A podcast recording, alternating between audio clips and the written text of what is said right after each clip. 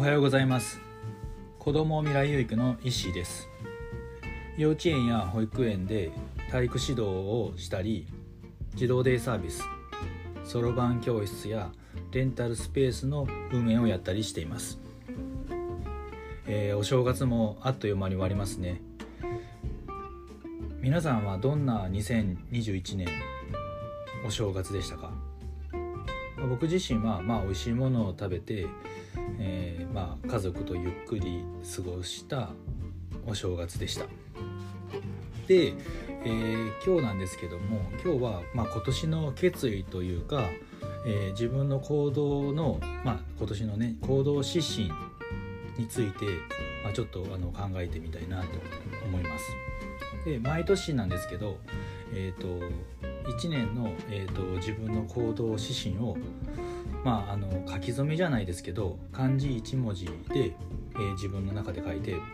えー、それを、まあ、手帳とかに入れて、まあ、過ごしているんですけども1年間過ごしているんですけども、えー、今年僕自身の、えーと、1文字ですね。を、まあ、ちょっとえー、発表したいと思います。ちなみに、えーと、昨年2020年は「えーと、どう動く」っていう字ですね。に漢字1文字にしたのですがまああの本当にえーとまあ、1年の経営は元旦にあるじゃないですけど、えーと、2020年、えー、本当によく動いた1年だったなと、まあまあ、振り返ってみると感じています。で、えーと、今年はなんですけど、えー、何にしようかなと思ったらやっぱり、えーと、やっぱりっていうかね今年は、えーと、学ぶ学っていう字にしました。というのは、えーとまあ、昨年動いていく上ですごく動いていてあのすごく感じたのが常に学びは大切だなともう学びしかないなと思い感じたんです。でまあ、学ぶ姿勢とか学ぶ欲とか本当に学ばないともったいないことをしてるなとか無駄にしてるなっていうことが多いな多かったなと思いますなのでやっぱりその常に学び続けるその姿勢っていうのを今年は本当に大切にしていきたいなと思いますじゃあ、えー、どこから学んでいくかって言ったら、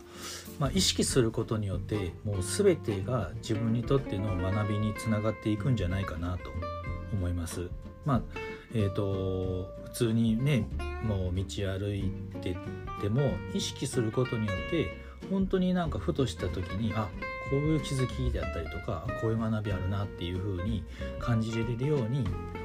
本当に学ぶ姿勢っていうのを意識していくことで、まあ、日常って本当に変わってくるんじゃないかなと思います。なので、えーとまあ、今年の、えーと、自分の行動指針決意は本当に、えーと学ぶもう迷った時はそこに学びがあるのかみたいなので動いていきたいと思います。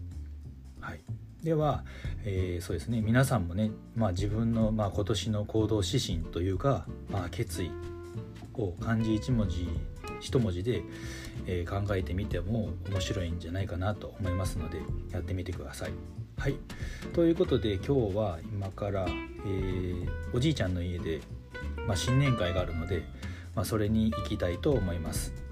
それでは、えー、今日も最後までご視聴いただきありがとうございました。さよなら。